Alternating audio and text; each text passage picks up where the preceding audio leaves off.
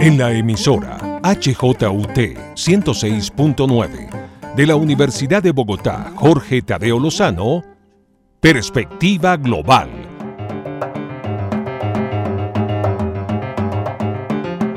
Un análisis a todos los cambios y retos que el siglo XXI le plantea al mundo.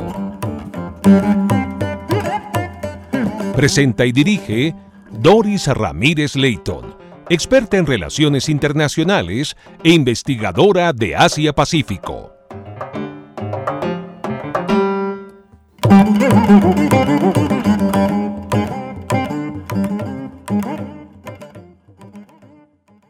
Bienvenidos a Perspectiva Global, programa que analiza las implicaciones geopolíticas, económicas y sociales que impactan al mundo. Hoy tengo el honor que nos acompaña el doctor eh, Andrés Franco. Bienvenido, doctor Franco, a Perspectiva Global. Doris, muchas gracias. Un saludo muy especial para ti, para todo el equipo de la emisora y un placer estar acompañándolos el día de hoy. Muchas gracias. De una manera muy abreviada voy a comentarles sobre la extensa hoja de vida académica que tiene el doctor Andrés Franco. El doctor Andrés Franco es actualmente el vicerrector académico de la Universidad Jorge Tadeo Lozano. El doctor Franco es doctor en oceanografía, es biólogo marino de la Universidad Tadeo Lozano y cuenta con investigaciones sobre oceanografía biológica. Además, es investigador y expedicionario antártico. Eh, ha tenido o tiene importantes aportes en la investigación y una gestión muy importante en el Centro de Ciencias del Mar de la Universidad Tadeo Lozano en Santa Marta. Tiene innumerables publicaciones científicas en el tema ambiental y marino. Además, forma parte de la misión de Sabios de Colombia para el desarrollo de la educación, donde fue el coordinador del foco temático en océanos y recursos hidrobiológicos. Además, también es columnista invitado del diario El Tiempo. Entonces, después de esta breve descripción de su enorme hoja de vida, doctor Andrés, comenzaría por preguntarles, por preguntarle a qué desafíos se enfrenta el planeta ante el calentamiento de los mares, usted que es un gran experto en este tema de los mares en Colombia. Gracias, Doris. Muy amable por tan generosa presentación. Pues mira, eh, es una pregunta muy importante y muy relevante. Muchas veces eh, se piensa que el calentamiento global tiene un efecto no solamente en la elevación del nivel del mar y los impactos que ello pueda tener en gran número de ciudades y grandes metrópolis costeras. Realmente eh, esta es una problemática que hay que verla desde la perspectiva no solamente ambiental, sino económica, social e incluso cultural, eh, ya que mm, estos cambios que se están presentando eh, presentan serios impactos en toda esta estructura dinámica y compleja que llamamos planeta Tierra. Solamente te voy a dar un ejemplo de algo que poco se habla y es el impacto cultural. Colombia es un país con una riqueza hídrica impresionante y junto a esa riqueza hídrica continental y obviamente marina, han surgido una gran cantidad de lo que nosotros llamamos, y un gran antropólogo que se llama Wilder Guerra habla de los pueblos marítimos y fluviales de Colombia. Ahí están nuestras raíces culturales nuestros desarrollos de las diferentes etnias y demás eh, eh, estructuras sociales que han eh, colonizado y se han desarrollado en este país. Desaparición de lagos, elevaciones de niveles de ríos, contaminación de ellos, están afectando fuertemente esos desarrollos culturales, esas transmisiones de saberes eh, ancestrales que son muy importantes. Entonces, eh, el reto a tu pregunta específica es muy grande y debe verse de una manera integral, de una manera holística y no solamente de pronto, como te lo decía, desde la elevación del nivel del mar, de la contaminación de la, de la atmósfera, sino también desde ese punto de vista de socioecosistemas, como los debemos llamar ahora y que son fundamentales eh, en el desarrollo y en la sostenibilidad del planeta futuro. Eh, doctor Andrés Franco, la ONU ha, confirmado que la década 2021-2030 está dedicada a las ciencias oceánicas para el desarrollo sostenible. Concretamente, Colombia con dos mares, ¿qué está haciendo al respecto teniendo en cuenta su contestación a la anterior pregunta? Bueno, eh, Doris, mira, mm, Colombia está ejerciendo un papel muy, muy importante en lo que se ha denominado de una manera más corta la década de los océanos. Eh, el capitán de navío retirado Francisco Arias, director del Instituto de Investigaciones Marinas y Costeras INVEMAR, ha sido o es parte de aquella comisión declarada por la ONU para hacer toda la agenda para la década de los océanos. En gran medida por el, la labor eh, de liderazgo que, la, que Colombia eh, ha tenido eh, frente en otros escenarios tipo COP21, convenios de París, en lo que tiene que ver con la problemática ambiental y la problemática de los océanos. Entonces, lo primero que te quiero decir es que estamos muy inmersos participando desde su construcción y obviamente ahora también vamos a estar muy inmersos en todo el proceso eh, que implica esta década que busca dentro de sus grandes objetivos eh, eh, océanos conectados, océanos limpios, océanos que apoyen el desarrollo, conservación de la biodiversidad y demás. pero sí quiero hacer, quiero resaltar algo. Precisamente en una conversación con el capitán Arias nos preguntaban qué década estábamos terminando en el 2020. Y era la década de la biodiversidad. Y muy poca gente se acordaba de eso. Nosotros no queremos que pase que al llegar al 2030 nos hayamos olvidado que, ya pasó la década de los océanos. ¿Y por qué no queremos que, que se olvide? Porque es algo fundamental para la sostenibilidad del planeta más allá de que los océanos son las dos terceras partes del planeta, es el regulador natural del clima, es el principal conector biogeográfico del planeta. Allí se encuentran las principales reservas futuras de agua dulce, como son los casquetes polares. Y además de eso, como yo siempre lo menciono, los océanos son la sangre de la Tierra. Y siempre me gusta recordar algo cuando me hablan de la década de los océanos. Nosotros compartimos cerca de 85 elementos de la tabla periódica en nuestra sangre que también están en los océanos. Los seres humanos tenemos el mar en nuestra sangre y más los colombianos que como tú bien dices tenemos dos océanos, que también siempre he dicho, Colombia no es una patria de dos océanos, es una patria de cuatro océanos, sumando toda la riqueza hídrica superficial entre ríos, lagos y lagunas y nuestras riquezas en agua subterránea, que son cinco veces en volumen en, con respecto a las superficiales. Entonces, eh, es fundamental, es necesario y perentorio apropiarnos de la década de los océanos y trabajar junto a los objetivos de desarrollo sostenible en esta, eh, eh, para cumplir esas metas del 2030 y mejorar, reitero nuevamente, no solamente nuestros ecosistemas, sino la calidad de vida, el entorno social, el entorno económico y cultural. Doctor Andrés Franco, entiendo que se presentó un proyecto de ley en el Senado para designar el año 2021 como el año de los, del océano y el 8 de junio, Día Nacional de los Océanos eh, en Colombia. ¿Qué le aporta esta ley específicamente a todo lo que usted nos está comentando sobre la importancia y la conciencia que debemos hacer los colombianos el hecho de tener no solamente dos mares, sino más recursos hídricos, como usted lo está comentando.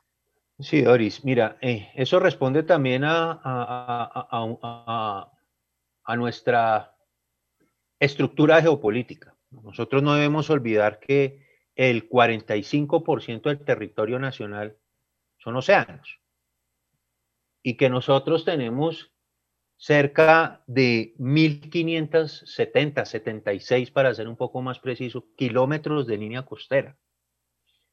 Eh, los océanos en Colombia son fundamentales eh, para la actividad turística. Actualmente la explotación offshore eh, también son fundamentales en, en exploraciones para extracción de petróleo o gas como ya los tenemos en la Alta Guajira hay desarrollo de acuicultura, no tan fuerte como lo hubo en décadas anteriores, eh, muy importantes en el Caribe y en el Pacífico colombiano. La pesca artesanal, más allá de la pesca de subsistencia, sigue siendo un aspecto muy importante. Y además de eso, hacemos parte de corredores biogeográficos de gran importancia de biodiversidad, como es el Pacífico Oriental Tropical o el hotspot de biodiversidad o de megadiversidad del Caribe. Entonces, eh, eh, sobran las razones, porque esas son solo algunas, para que haya un año de los océanos en Colombia.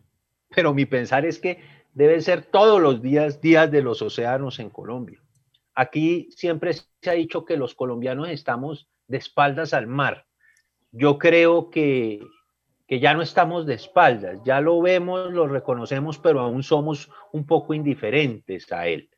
Entonces, fomentar días nacionales, eh, fomentar eh, el estudio de nuestra biodiversidad marino-costera desde la educación media, básica, superior, eh, fortalecer leyes que se alineen no solamente nacionalmente, sino a estas iniciativas internacionales como la década de los océanos, además de otras más que ya han salido. Recuerden que Colombia acaba de firmar o de poner en, marcha un COMPES bioceánico eh, muy importante donde queremos entender a Colombia como una potencia marítima. Entonces, es bien recibido estas iniciativas y sobre todo porque son necesarias en un país, reitero, bañado y nutrido por, por, muchos mares que están comunicados entre sí.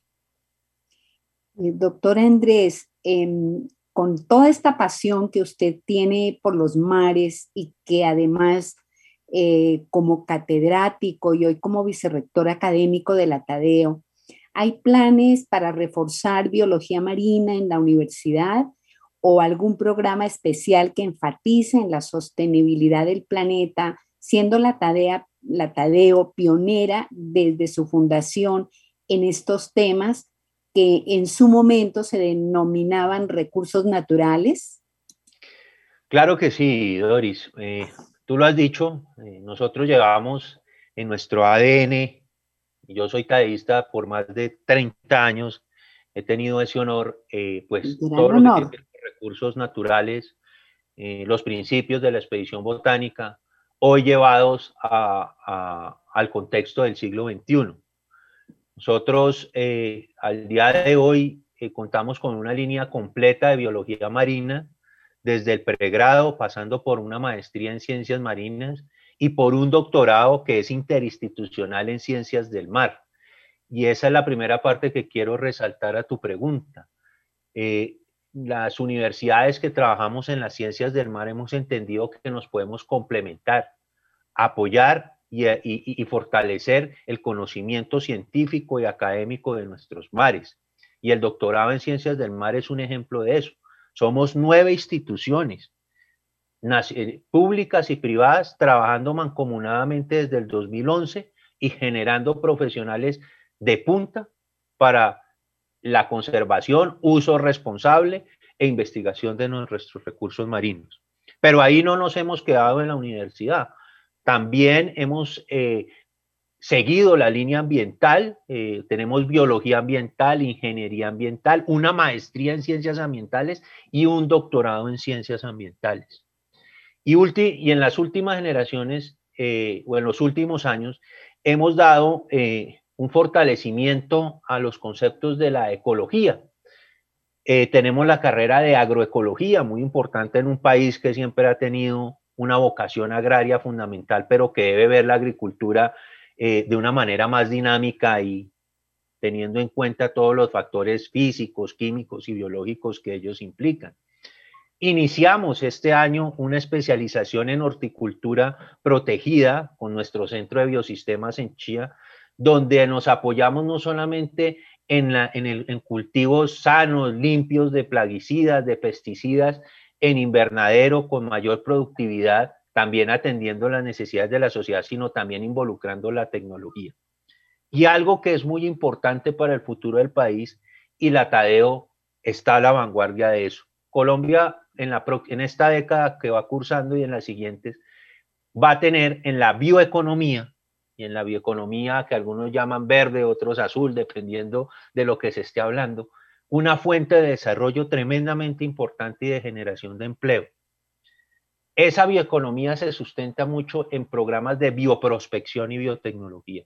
Y ahí también ya tenemos una maestría puesta en marcha también para ver ese aprovechamiento desde una molécula, los recursos naturales que tenemos, eso sí, siempre involucrando a las comunidades que están allí para que mejoren su calidad de vida y también se capaciten y vean en la naturaleza un recurso también sostenible que les puede seguir ayudando en su, en su crecimiento social y cultural.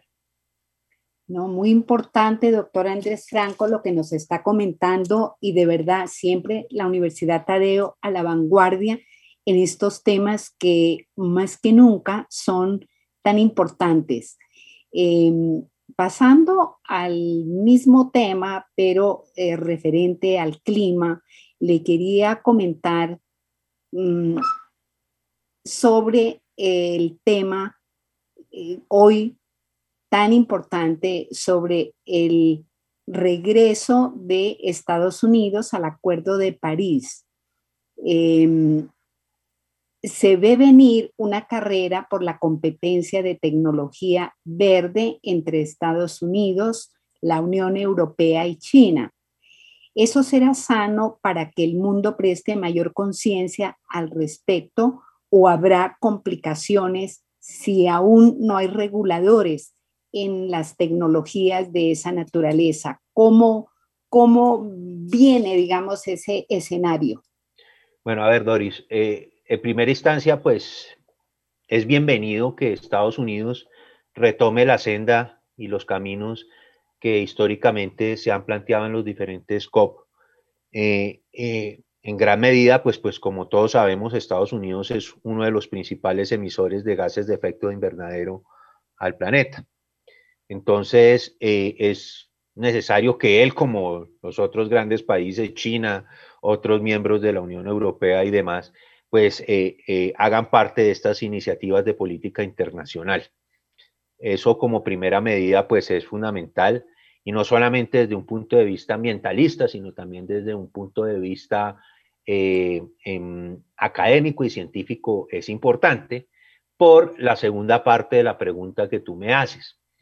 Efectivamente, yo mencionaba hace unos momentos eh, todo lo que tiene que ver con la bioeconomía, la bioeconomía azul, eh, las transformaciones biotecnológicas que, se van a hacer eh, a la luz de compuestos activos que se pueden encontrar en diferentes partes del océano, desde la superficie hasta el gran fondo oceánico. Hoy, por ejemplo, un diario de circulación nacional hacía un análisis muy claro de la importancia que van a tomar en todos estos desarrollos tecnológicos, los fondos marinos, eh, por las fuentes que hay allí de níquel, cobre, litio y otra serie de elementos que son fundamentales para estos desarrollos tecnológicos y electrónicos. Entonces, eh, sí surge con gran urgencia eh, políticas y regulaciones internacionales, pero que también sean apropiadas en las legislaciones de cada país que tal vez es uno de los grandes problemas que hemos tenido en otras normatividades que ha sacado la Organización eh, Mundial Marítima, la OMI, eh, o, la Organización Marítima Internacional, disculpa, eh, y eso sí va a ser muy importante porque sí puede ser un factor que puede generar algún tipo de alteraciones o extracciones eh, desbordadas. Y yo creo que ni la naturaleza ni el mundo está eh, preparado ya en este momento para volver eh, a, sufrir efectos como los que hemos tenido de sobrepesca en el Atlántico Norte o en el mismo Caribe, y ahora que sea una sobreexplotación de recursos que son fundamentales en algo que nosotros desde el punto de vista científico llamamos los ciclos biogeoquímicos y que son un regulador de ese de ese gran sistema vivo y dinámico eh, eh, marino.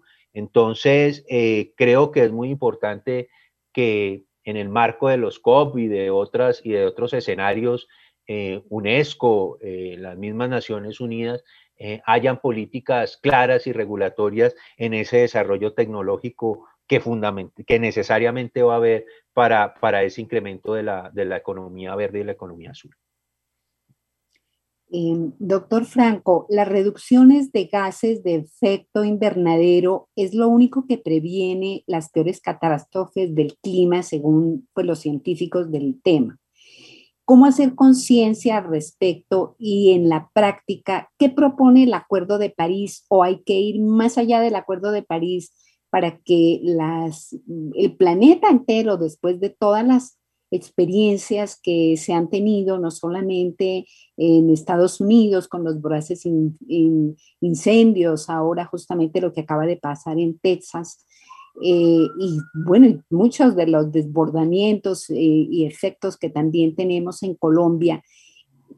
¿Cuál es la propuesta fuera del Acuerdo de París para que la gente eh, tengamos mayor conciencia de que el tema del cambio climático no es una profecía, sino es algo que ya lo tenemos en nuestros ojos. Mira, Doris, gracias por esa, esa pregunta, porque esa pregunta mm, da pie a una reflexión de casi un año que precisamente hicimos en el marco de la misión de sabios. Eh, la respuesta es una palabra y después voy a explicar. La respuesta es educación. Nosotros creemos que eh, la forma en que se ha venido educando y nos educaron a estas generaciones no fue la forma más apropiada para eh, entender, valorar y, amar y profundizar en cada ser el valor y el uso de la naturaleza. Yo siempre he dado un ejemplo y es, yo no le puedo enseñar biología igualmente a un niño de Leticia que a un niño de Riohacha, porque sus entornos de crecimiento y sus entornos geográficos y ambientales son muy distintos. Y yo le puedo enseñar a ambos niños eh, los principios básicos de la biología, pero con ejemplos prácticos de su entorno. Colombia, en un país geográficamente tan heterogéneo, eso toma una relevancia tremendamente importante. La gran homogenización que quisimos hacer de, los, de las ciencias básicas eh, no ayudó mucho en estos procesos. Eso está cambiando. Hay que reconocer que la conciencia ambiental eh, ha, iniciado, ha tomado fuerza. Eh, ya entendemos mejor qué es reciclar en la fuente, eh, valoramos el recurso agua, tratamos de no botar basura en las playas, etc. Pero el punto parte en el esquema y en el sistema de educación de las ciencias naturales. Y eso no solo aplica a Colombia, aplica a todos los países. Pensamos en la globalización y nunca pensamos en la particularización y en, valorar realmente nuestros recursos. El COP eh, Naciones Unidas nos puede dar infinidad de indicaciones. Ahí están los objetivos de desarrollo sostenible. Son claros, son concretos, pero cumplir esos objetivos requiere educación, requiere conciencia, requiere respeto, requiere conservación y eso lo tenemos que dar en los colegios y en las universidades, porque la tarea no empieza solo en casa y termina en el colegio, también en las universidades tenemos que seguir reforzando y cualificando y cuantificando esa, conciencia ambiental con, información cierta y demás. Porque si eso no va a cambiar, Doris, te aseguro que el otro año vamos a seguir repitiendo esos incendios. Ahora en Australia, en China, etcétera. algunos pueden tildar esto de ser una visión bastante utópica. Yo creo que no, porque lo que nos ha demostrado la historia es que los países que se han fundamentado en una educación, en una tecnología fuerte, han formado a, sus generaciones con respeto, con valor al medio ambiente, han progresado. Ahí está Singapur, ahí está Corea del Sur, ahí está Malasia, solamente para dar unos ejemplos, o, o mejor, Nueva Zelanda o la misma Australia. Entonces, creo que ese es el camino, esa es la raíz, esa es la base, porque sin eso podemos tener muchas políticas, pero de difícil forma de cumplir.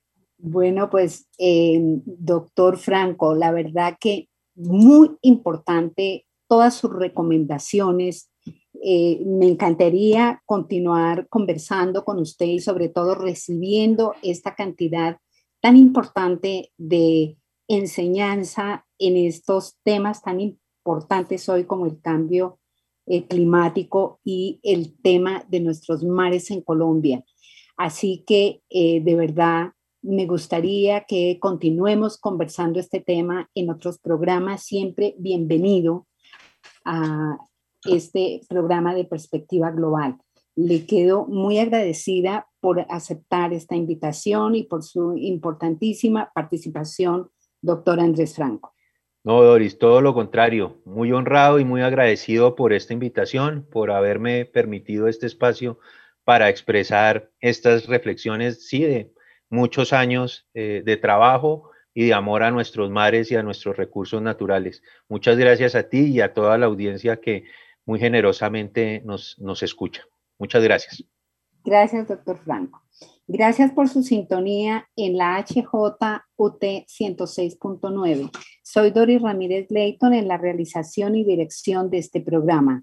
Muchas gracias a Enrique Araujo en la audición de este programa. Feliz fin de semana para todos.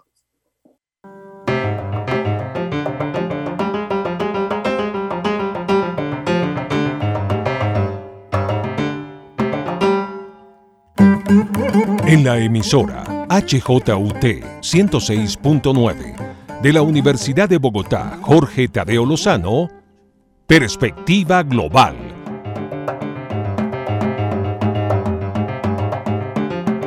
Un análisis a todos los cambios y retos que el siglo XXI le plantea al mundo. Presenta y dirige Doris Ramírez Leighton, experta en relaciones internacionales e investigadora de Asia-Pacífico.